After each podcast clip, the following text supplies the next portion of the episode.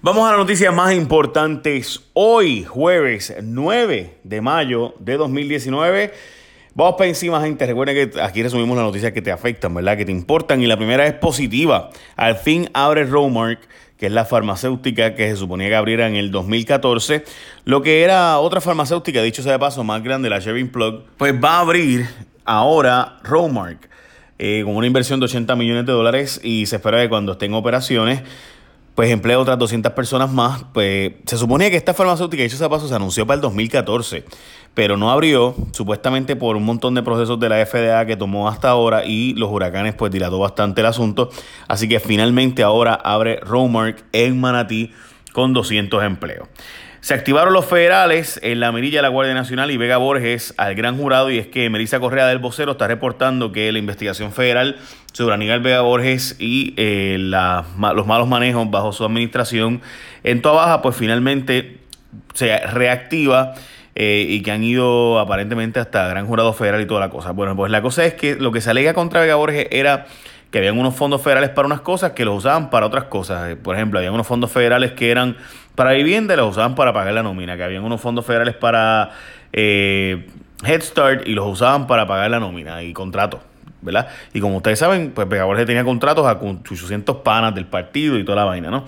Así que ya ustedes saben. Además, sobre Santini y otras investigaciones de la Guardia Nacional, se dice que estaban cobrando en el Senado a la vez que estaban trabajando en la Guardia Nacional y que eh, sigue la investigación sobre recaudar fondos ahora, y esto es nuevo, esto yo no lo había visto antes, de una casa en Cupey donde están recaudando fondos para el partido, eh, un alto eh, funcionario de la Guardia Nacional. Esto adicional a lo que ya habíamos dicho de que se está investigando la entrega de materiales y equipos que se trajo para el huracán María, que se suponía que era para recuperación, y pues se lo llevaron a panas y amigos, y específicamente una amiga cercana de uno de los altos funcionarios de la Guardia Nacional en Puerto Rico.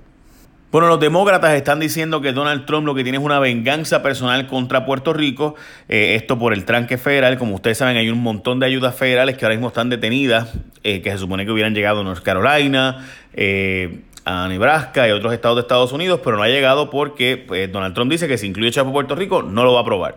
Así que ya ustedes saben. wow.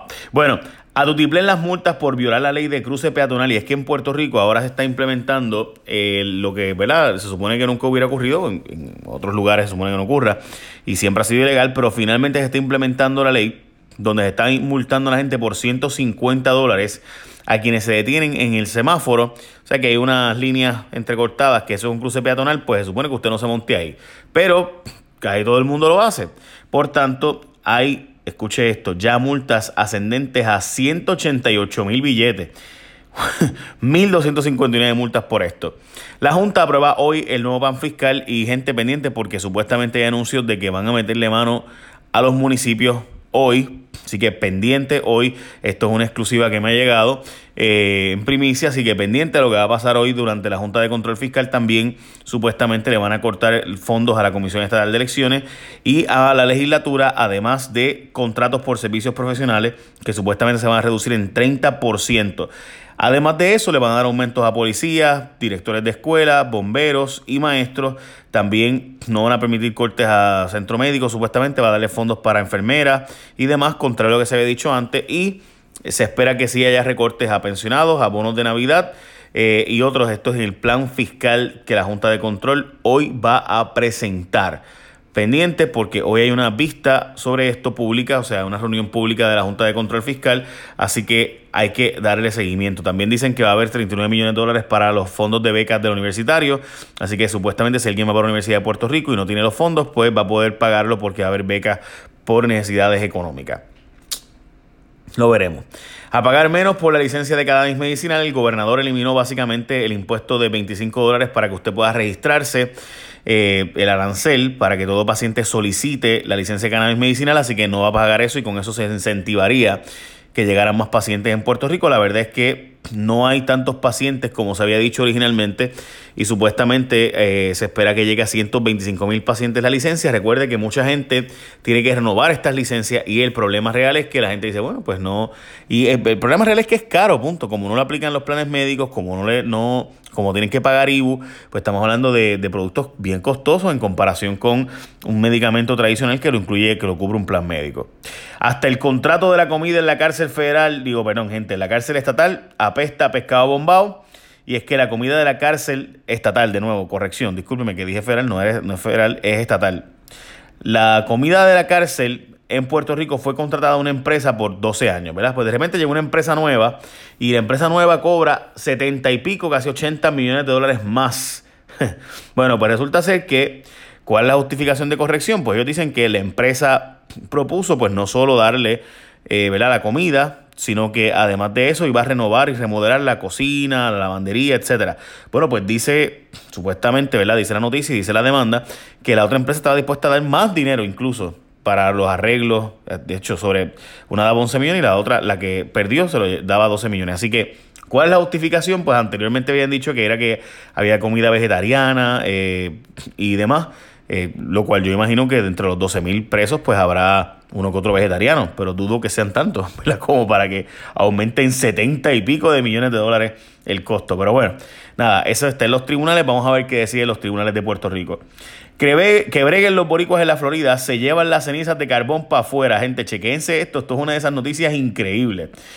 La compañía AES, ustedes saben que ellos queman en, Guayama, queman eh, carbón pues ese carbón genera obviamente una ceniza, como todo lo que usted quema, ¿verdad? Genera una ceniza. Pues resulta que estas cenizas son una montaña enorme allí que hay, ¿verdad? Pues resulta ser que esa ceniza pues va a llegar un momento que no, no, saben dónde rayos meterla, porque en Puerto Rico se había acordado que no podían tenerlas aquí. Bueno, pues resulta ser que las están enviando ahora al condado de Osceola, en la Florida. 250 mil toneladas de cenizas de ese eh, vertedero, ¿verdad? Que hay allá. ¿Qué pasa? Que allá es donde viven los boricuas en St. Cloud. o, sea, o sea, que esto es increíble. Se llevan las cenizas de aquí y las depositan donde están los boricuas en Osceola, allá en St. Cloud, Florida. Wow.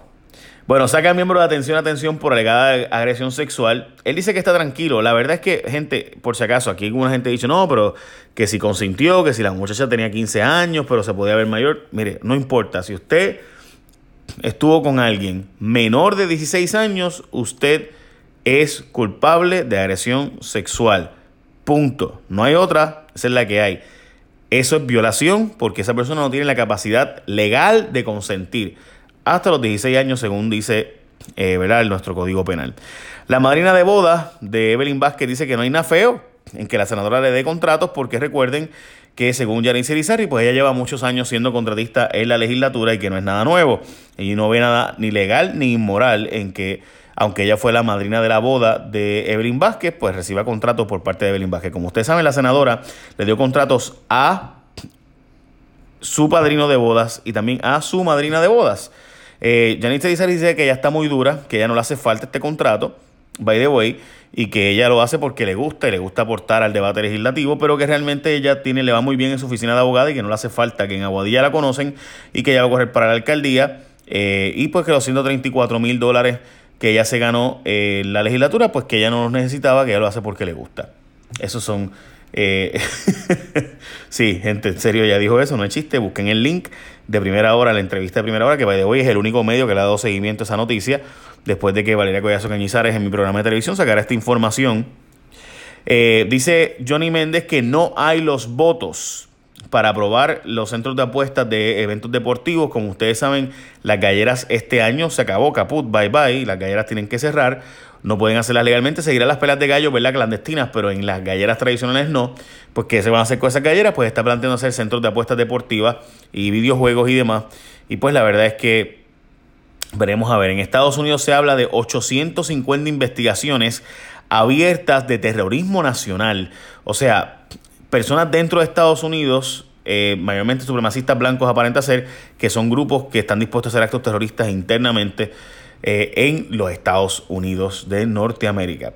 Y finalmente, en la Florida, el gobernador firmó la ley que permite maestros armados, Ron DeSantis, está eh, promulgando una iniciativa básicamente que permitirá que maestros de escuelas públicas puedan llevar armas de fuego ellos para supuestamente protegerse de eh, atacantes active shooters. Básicamente esas son las noticias más importantes del día, gente. Écheme una bendición. Bye. Buen día.